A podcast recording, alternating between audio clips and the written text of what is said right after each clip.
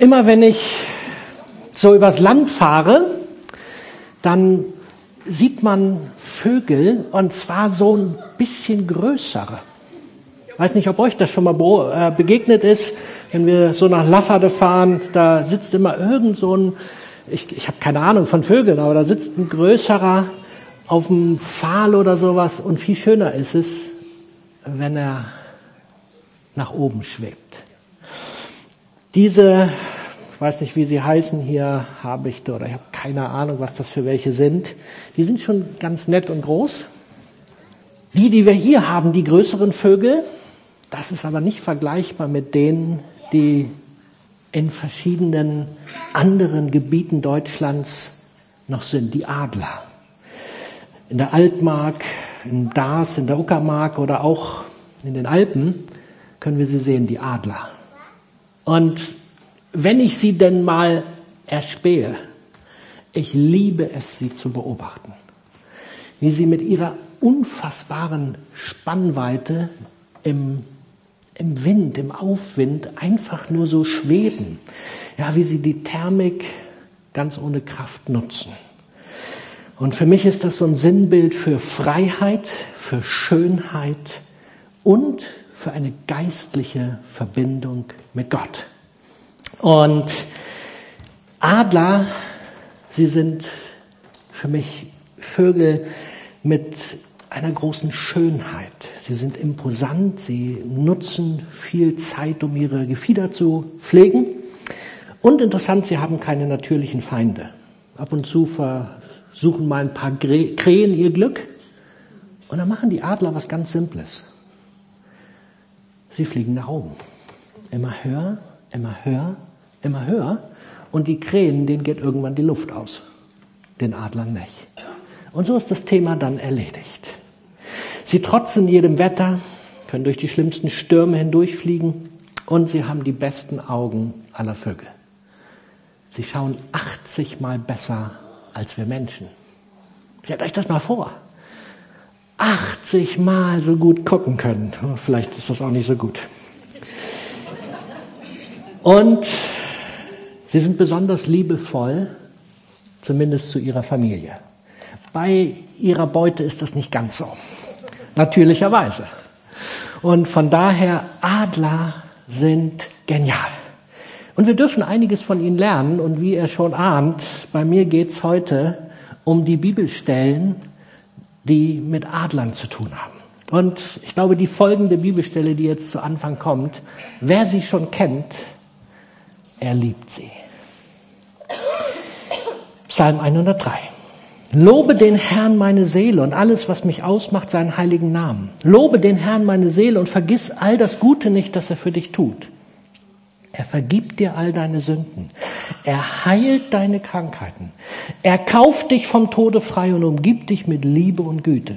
Er macht dein Leben reich und erneuert deine Kraft, dass du wieder jung wie ein Adler wirst. Der Herr schafft Gerechtigkeit und Recht allen, die Unrecht erfahren. Da ist schon so viel drinne in dieser in diesen Psalmstellen. Und ich glaube, wir alle sehnen uns doch so sehr danach, dass wir ein reiches Leben haben dürfen. Ich meine jetzt nicht nur Fett mit Kohle, ja, sondern, sondern einfach ein innerliches, reiches Leben, dass wir unsere Kraft erneuert bekommen, dass wir jung sind und, und leben dürfen wie die Adler. Ich glaube, dass Gott alle Menschen zu Adlern geschaffen hat. Gottes Idee ist, dass wir alle in Freiheit durch die Lüfte und durchs Leben schweben dürfen. Aber wenn wir ganz ehrlich sind, wir alle wissen, das ist nicht immer der Fall. Durch unsere Schuld, durch Sünde sind wir Menschen zu Adlern geworden. Und jetzt entschuldigt dieses Bild, ich finde es wirklich schwierig, aber ich glaube, das ist so. Wir sind zu Adlern geworden, die wie Hühner pickend unterwegs sind, ein paar Körner hier und ein paar Körner da aufpicken. Aber in uns brennt eine Sehnsucht danach, mit Gott oder mit wem auch immer in der Weite unterwegs zu sein, in der Höhe zu schweben. Und ich glaube, diese innere Sehnsucht hat Gott in uns hineingelegt, weil er uns dazu geschaffen hat. Er hat jeden Menschen, ohne Ausnahme, dazu geschaffen, mit ihm so unterwegs zu sein. Aber wie viele Menschen, die halt nicht diese innere geistliche Veränderung erlebt haben, sind wie Hühner pickend unterwegs. Und bei vielen sieht das immer noch nach einem total erstrebenswerten Leben aus. Ja, wie oft gucken wir uns die Reichen und Schönen an und denken, boah, so will ich auch leben. Das ist doch der Hammer. So ist das Glück. Aber wie oft ist es, dass genau diese Menschen innerlich arm und armselig unterwegs sind. Ich will kein Urteil mir darüber erlauben, aber das ist das, was ich immer wieder mitkriege und beobachte. Und wir denken, das ist das erstrebenswerte Leben. Aber ich glaube, das einzig erstrebenswerte Leben ist, in dieser Freiheit mit Gott unterwegs zu sein. Diese innere Freiheit wie ein Adler, trotz aller Umstände, trotz aller Stürme des Lebens, über den Umständen schweben zu dürfen und durch die Stürme des Lebens hindurchfliegen zu können. Psalmist David, der ja nun manche Stürme in seinem Leben erlebt hat, er beschreibt es so in diesen Zwischenversen. Psalm 103, ich habe ihn schon vorgelesen. Lobe den Herrn meine Seele und vergiss all das Gute nicht, das er für dich getan hat. Er vergibt dir alle deine Sünden und heilt all deine Krankheiten. Er kauft dich vom Tode frei. Darum geht es eigentlich. Das sind die Dinge, die wir brauchen. Das braucht jeder Mensch. Und wie viele Menschen sehnen sich nach genau diesem Leben. Wie oft haben wir Schuld in unserem Leben und wissen nicht, wie wir es loswerden sollen. Wir haben Fehler gemacht und kriegen sie nicht wieder rückgängig gemacht. Oder es sind Menschen, die uns wichtig sind, krank und sie leiden. Aber genau für diese Situation ist Christus am Kreuz gestorben. Er möchte uns frei machen von jeder Schuld. Und ja, er möchte uns auch frei machen vom Tod. Vielleicht nicht hier körperlich. Der eine oder andere wird wohl noch sterben müssen, vielleicht. Ich sage es ja so, ich warte jeden Tag darauf, dass der Herr wiederkommt. Dann werden wir durch mit dem Ding. Aber wenn er nicht so schnell wiederkommt, wie ich das erhoffe, wird vielleicht der eine oder andere körperlich noch sterben. Aber unser Inneres, unsere ewige, unsere ewige Seele, sie wird mit Gott unterwegs sein dürfen. Was ist dafür notwendig? Jeder, der noch nicht eine klare Entscheidung für Jesus getroffen hat.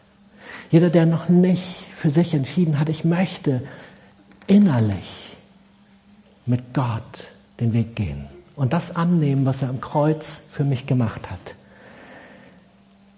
Jeder, der das noch nicht gemacht hat, heute ist der Tag.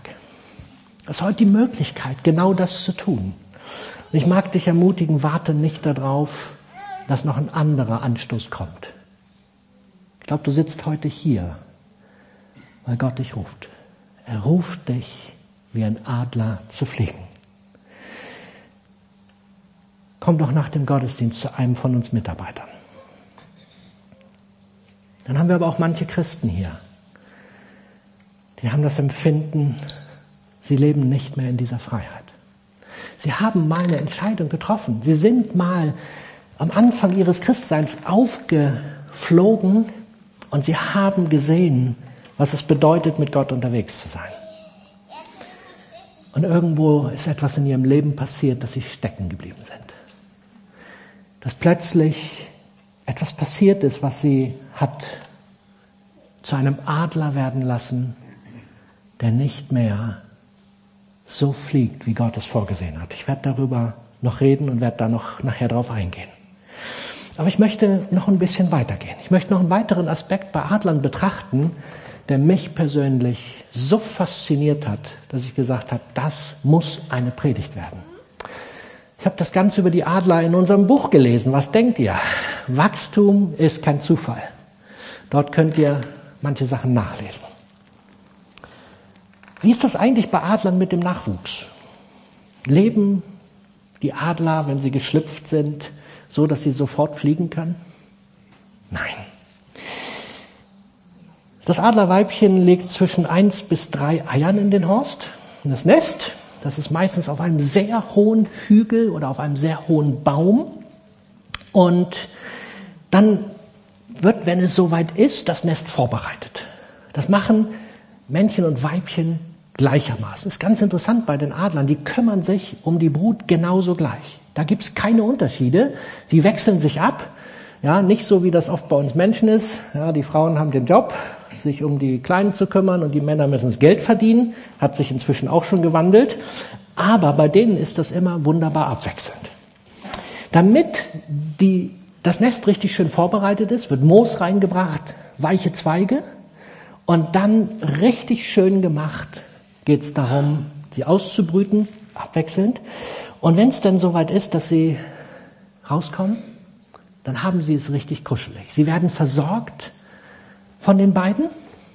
Und dann, nach einer gewissen Zeit, ist die Zeit, dass sie kräftig genug sind und dass es jetzt ans Fliegen gehen sollte.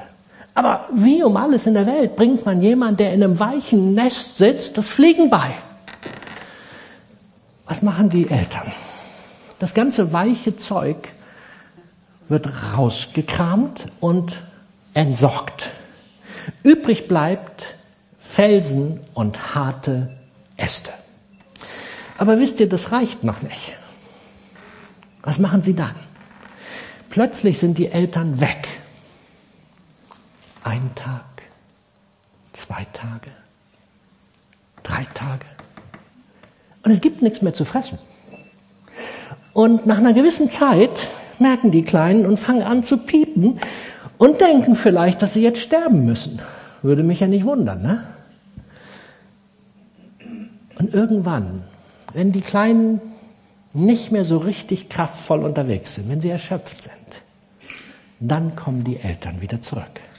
Und die Kleinen sperren die Mäuler auf und warten darauf, dass die Eltern sie wieder vollstopfen mit Nahrung. Und was passiert? Die Mutter kommt und das erste Kleine wird rausgeschmissen. Ey, krass, oder?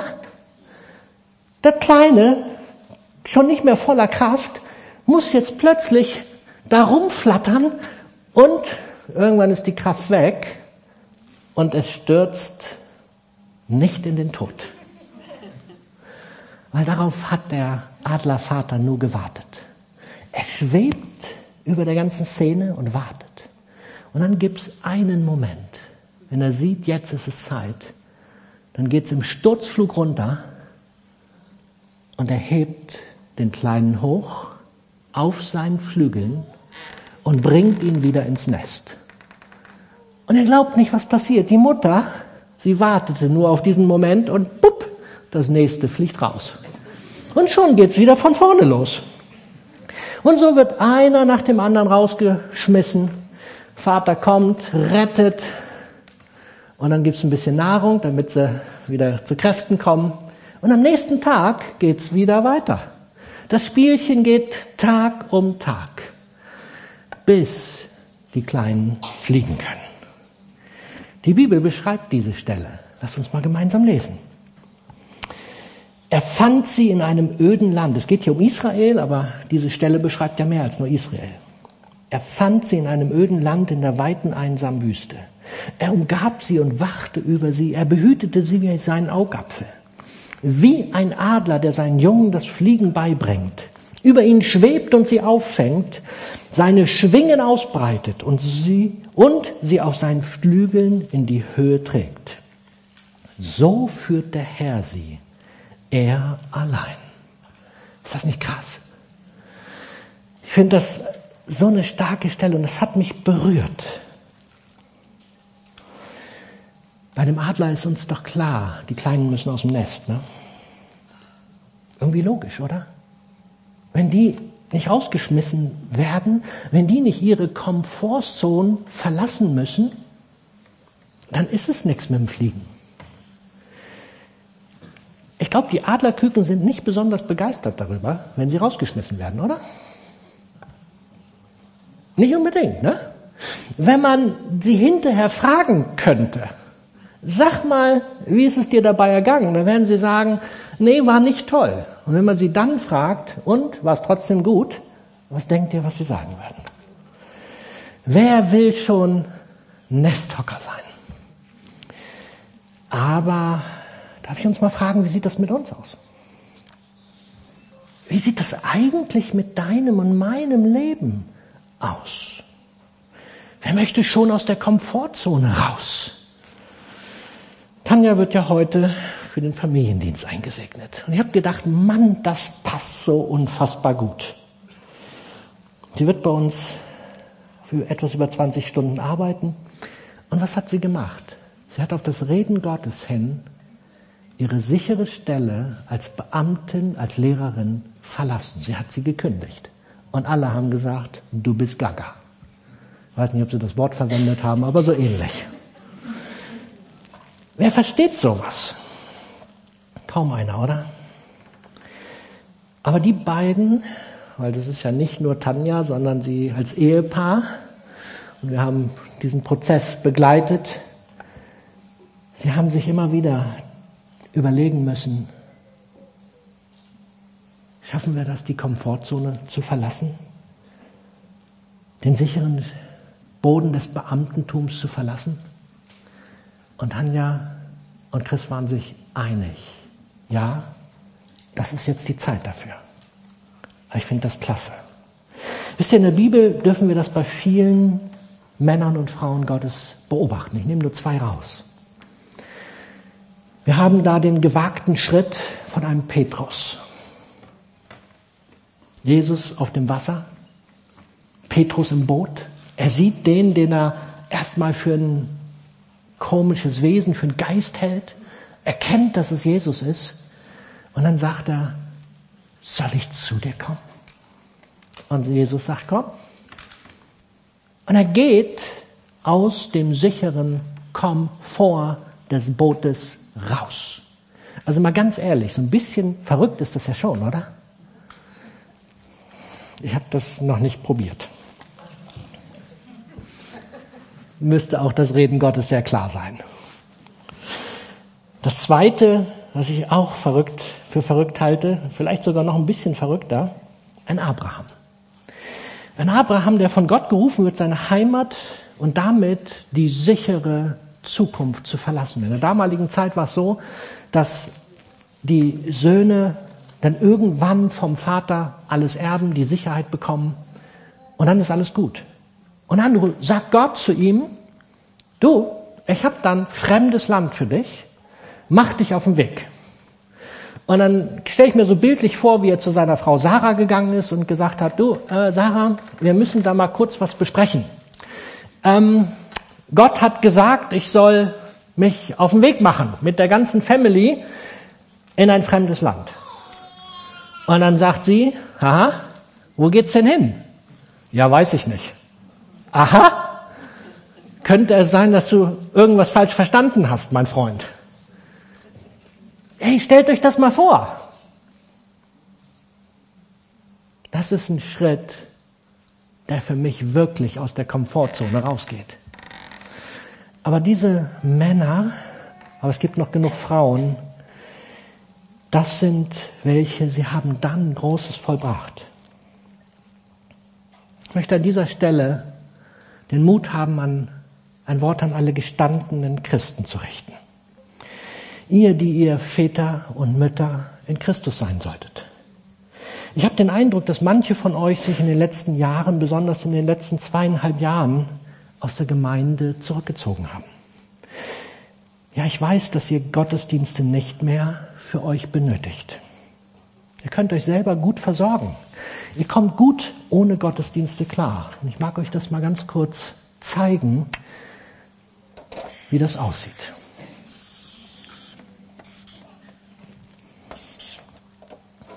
Ich möchte jetzt hier eine Kurve einzeichnen.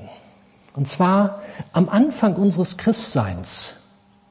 Da brauchen wir Gemeinde, da erleben wir in jedem Gottesdienst, wie Gott zu uns redet.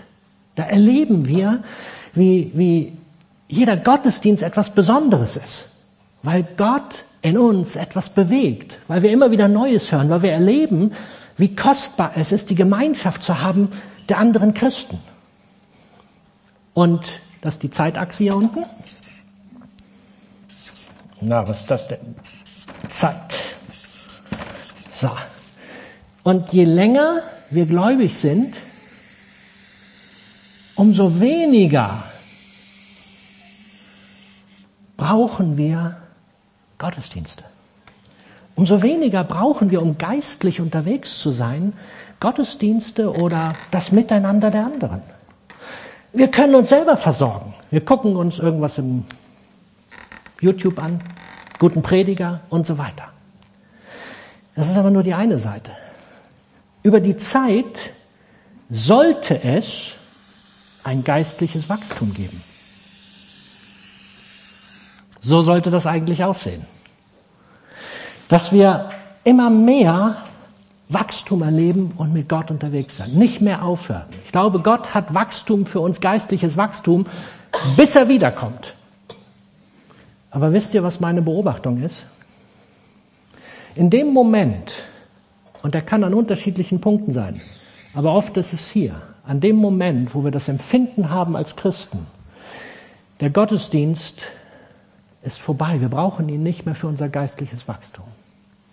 In dem Moment hören wir auf und denken, es ist gut, ich kann das alleine, ich brauche andere nicht mehr. Und dann passiert etwas Interessantes. Oft beobachte ich, ihr müsst das überprüfen bei euch selber, ob das so ist. Ich werde da kein Urteil drüber bilden, aber das ist meine Beobachtung, dass die Wachstumskurve abflacht und manchmal geht sie nach unten. Und woran liegt das? Das ist eine ganz interessante Geschichte.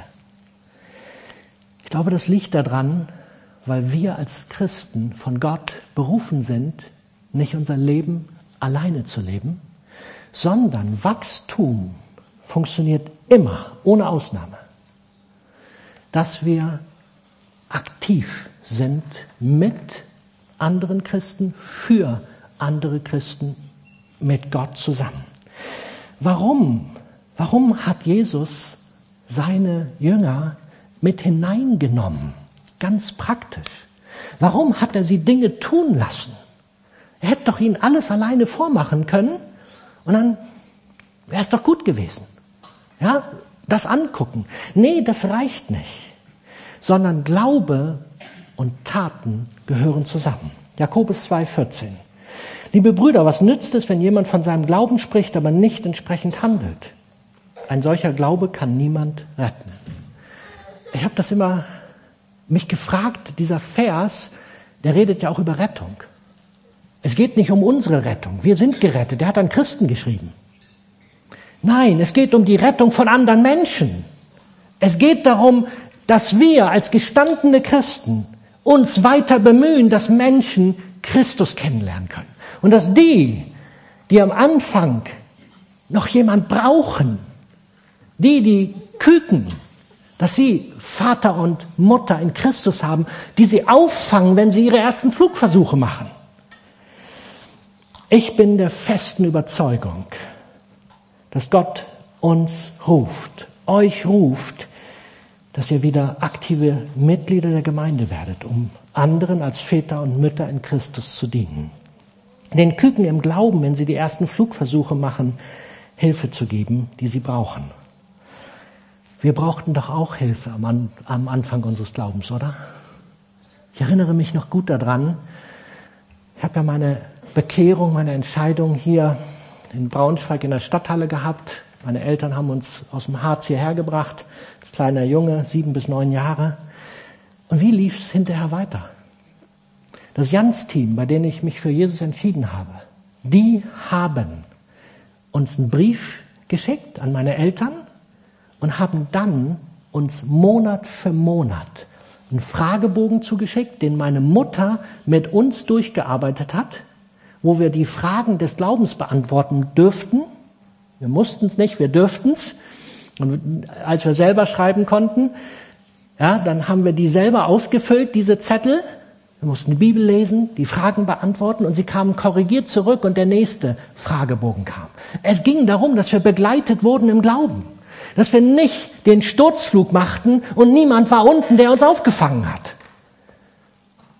Und ich glaube, das ist das, was wir brauchen. Wir brauchen viel mehr Menschen im Reich Gottes, die als Vater und Mutter in Christus unterwegs sind. Wisst ihr, das bedeutet für die gestandenen Christen, dass sie ihre Komfortzone verlassen dürfen. Es ist doch so schön, wenn man seinen eigenen Glauben durch eine Predigt bei YouTube aufbaut. Weil da kann man sich nämlich die guten Prediger raushören. Da muss man sich nicht sowas anhören, was ich hier gerade abliefere. ihr Lieben, ich, ihr Lieben, ich meine es wirklich ernst. Ich glaube, es ist Zeit, dass wir wieder ganz neu uns auf den Weg machen. Das Reich Gottes braucht dich, wenn du dich verkrümelt hast. Die Menschen, die Christus brauchen, brauchen dich, wenn du meinst, du kannst dein Leben als Christ alleine leben. Nein, so hat Gott dich nicht geschaffen und so hat Gott dich nicht gerufen. Und wenn du sagst, ich kann mich nicht mehr so gut bewegen, ich bin schon zu alt, brauchst du für Reden Bewegung, außer dass der Mund sich bewegt? Nein, brauchen wir nicht. Lasst uns doch Menschen unter unsere Fittiche nehmen und sie begleiten, damit sie wachsen dürfen. Liebe Gemeinde, es ist Zeit, die Komfortzone zu verlassen. Jetzt gehe ich wieder zu allen über. In den nächsten Monaten könnte es sein, dass wir die Komfortzone so oder so verlassen müssen. Ganz praktisch. Wir haben uns so schön eingerichtet. Das funktioniert alles so gut in Deutschland. Ja, wir kriegen schön warm gemacht. Wir haben immer Strom. Es ist alles bestens. Aber es könnte sein, dass die Zeiten sich ändern. Im Wächterruf, in den Gebets- und prophetischen Briefen für diesen Monat wird das Wort Reife besonders hervorgehoben. Ich lese euch ein kurzes Zitat vor. Das eigentliche Ziel des Reifeprozesses, Krisen fordern geradezu mehr Reife und die Gesellschaft sucht dringend nach gereiften Menschen, welche Vorbilder sind und Segen für ihr Umfeld. Extra groß geschrieben, nicht nur für die Gemeinde, welche Vorbilder sind und Segen für ihr Umfeld initiieren können. Prophetische Seite August 22.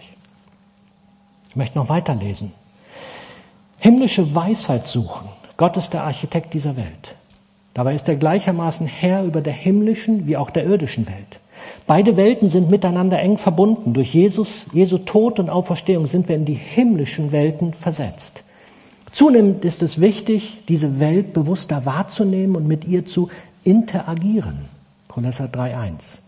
Ob es sich nun um eine Lösung in Bezug auf den Ukraine-Krieg, den drohenden Energieversorgungsengpass, die abreißenden Lieferketten, die Inflation, Aufruhr in den USA nach der Änderung des Rechts auf Abtreibung, Werbung für Abtreibung in unserem Land, inneren Frieden, erneute erweiterte Corona-Maßnahmen etc. handelt. Wir dürfen uns nicht mehr allein auf unser Urteilsvermögen stützen. Sprüche 3, Vers 5. In den mannigfaltigen gegenwärtigen Krisen benötigen wir die Zusammenarbeit mit dem Himmel und können auf Gottes Weisheit nicht verzichten. Wie können wir darin wachsen? Indem wir bereit sind, jetzt schon die Komfortzone zu verlassen. Geistliches Interagieren, Glaube mit Gott hat immer praktische Auswirkungen. Jakobus 2, ab Vers 14. Liebe Brüder, was nützt es, wenn jemand von seinem Glauben spricht, aber nicht entsprechend handelt? Ein solcher Glaube kann niemand retten.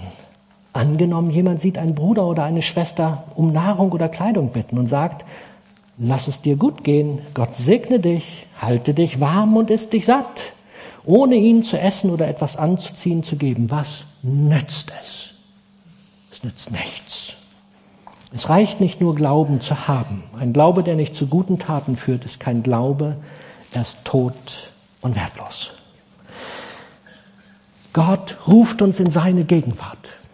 Gott ruft uns, dass wir uns bei ihm immer wieder auftanken, dass wir bei ihm immer wieder das holen, was wir brauchen. Aber dann ruft er uns auch in den Gehorsam. Er ruft uns, dass wir dann zu Tätern werden und dass wir Menschen um uns herum wirklich mit seiner Liebe, mit seinem Erbarmen, mit seiner Hilfe, mit all dem unterstützen. Und wir werden das in Zukunft mehr brauchen. Und da heißt es, dass wir gemeinsam unterwegs sind. Aber wir müssen im Glauben agieren, denn wir wissen nicht, was passiert. Aber Gott, er ist da. Wichtig dazu, hey, die Komfortzone von jedem ist unterschiedlich. Bei dem einen ist die Komfortzone, dass er sagt, wann darf ich wieder auf die Straße und evangelisieren? Und der andere sagt, nee, da hat meine Komfortzone schon zehnmal aufgehört, Komfort zu sein. Ja, ist doch okay. Meine Frau hat eine andere Komfortzone als ich. Da, wo sie sich wohlfühlt, fühle ich mich nicht immer wohl. Und genauso ist es umgedreht. Hey, das ist okay. Wir sind doch unterschiedlich. Unsere Komfortzone hat ganz viel damit zu tun, wie wir geschaffen sind von Gott. Und das Stretching beginnt, wenn wir die Komfortzone verlassen dürfen. Aber bitte auf der Ebene, wo Gott dir etwas anvertraut hat. Und bei all dem ist es wichtig, Ruhephasen und Zeiten der Erholung, auch die Adler haben das. Und so mag ich uns rufen. Ruf, geh doch in Zeiten der Gegenwart Gottes. Komm bei ihm zur Ruhe. Lass dich stärken, damit du wieder neu auffliegen kannst. Denn wir brauchen genau das für die Zeiten, die vor uns liegen. Aber wisst ihr, wir sind, egal was vor uns kommt, ich mache uns keine Angst, wir sind in Gottes Hand. Exodus 19. Er sagt zu den Israeliten und zu uns, Ihr habt gesehen, was ich den Ägyptern angetan habe. Ich habe euch sicher hierher zu mir gebracht, so wie ein Adler seine Jungen auf seinen Flügeln trägt. Gott kümmert sich. Gott ist da. Aber wisst ihr, es ist auch wichtig, dass wir uns tragen lassen und den Mut haben, auch mal rauszuspringen oder uns schubsen zu lassen. Ich habe den Eindruck, ich habe ja ganz am Anfang gesagt, der eine oder andere hat irgendwie diese innere Freiheit, dieses geistliche mit Gott agieren verloren. Wisst ihr, ich habe so das Empfinden, der eine oder andere Christ hat sein Nest auf einem umgestürzten Baum gebaut. Normalerweise müssen die richtig hoch sein. Je höher, der sucht sich den höchsten Baum aus, den es gibt. Und wir glaube, der eine oder andere hat einen Umgestürzten sich ausgesucht. Und hat er das Nest drauf gebaut. Und wenn es dann um Nahrung geht, naja, Fliegen ist ja auch anstrengend, wenn man nicht mehr so richtig weiß, wie die Thermik funktioniert. Kennt ihr, könnt ihr das Bild nachvollziehen? Und dann hüpft man aus dem Nest raus und Nahrung gibt es ja auch auf der Erde. Und dann ist nicht mehr so viel mit geistlichem Leben. Und wir wundern uns, wenn wir dann andere an die Hand nehmen sollen, fragen uns, wie soll das funktionieren? Hast du schon mal jemand zum Fliegen aus einem Nest von 20 Zentimeter Höhe geworfen? Das ist nicht cool. Macht doch keinen Spaß. Hey, ich möchte uns rufen, dass wir wieder wie Adler uns geistlich auf den Weg machen. Dass wir wieder Schritte wagen dass wir wieder Mut haben, etwas Neues zu suchen. Und Gott ist nicht derjenige, der uns begrenzt. Gott ist nicht der, der sagt, ach, brauchst du alles nicht mehr. Nein, ich glaube, dass Gott uns jetzt ruft. Er möchte, dass wir mit ihm durch die schwierigen Umstände hindurchschweben. Denn die Welt braucht Menschen, die das gelernt haben. Ich möchte schließen mit Jesaja 40. Weißt du es denn nicht? Hast du denn nicht gehört? Der Herr ist ein ewiger Gott, der Schöpfer der ganzen Erde. Er wird nicht matt oder müde. Sein Verstand ist unergründlich. Er gibt den Erschöpften neue Kraft. Er gibt den Kraftlosen reichlich Stärke. Es mag sein, dass selbst junge Leute matt und müde werden und junge Männer völlig zusammenbrechen. Doch die, die auf den Herrn warten, gewinnen neue Kraft. Sie schwingen sich nach oben wie die Adler. Sie laufen schnell, ohne zu ermüden. Sie gehen und werden nicht matt. Möchtest du das? Ich möchte das. Ich will wieder neu wie ein Adler schweben. Ich will wieder neu unterwegs sein. Ich will wieder mit ihm zusammen segeln. Ihr Lieben, es ist Zeit. Wenn du Jesus noch nie kennengelernt hast. Heute ist die Zeit vom pickenden Adler zu einem freien Adler zu werden. Du darfst dich heute entscheiden. Gott ruft dich, gib dein Leben ihm. Gott ruft dich in eine tiefere Beziehung für die, die unterwegs schon sind mit ihm. Komm doch wieder in die Freiheit, die Gott für dich bereitet hat. Gott ruft dich, Neues zu wagen und ihm gehorsam zu sein. Und Gott ruft dich, deine Berufung als Vater und Mutter in Christus zu leben. Amen.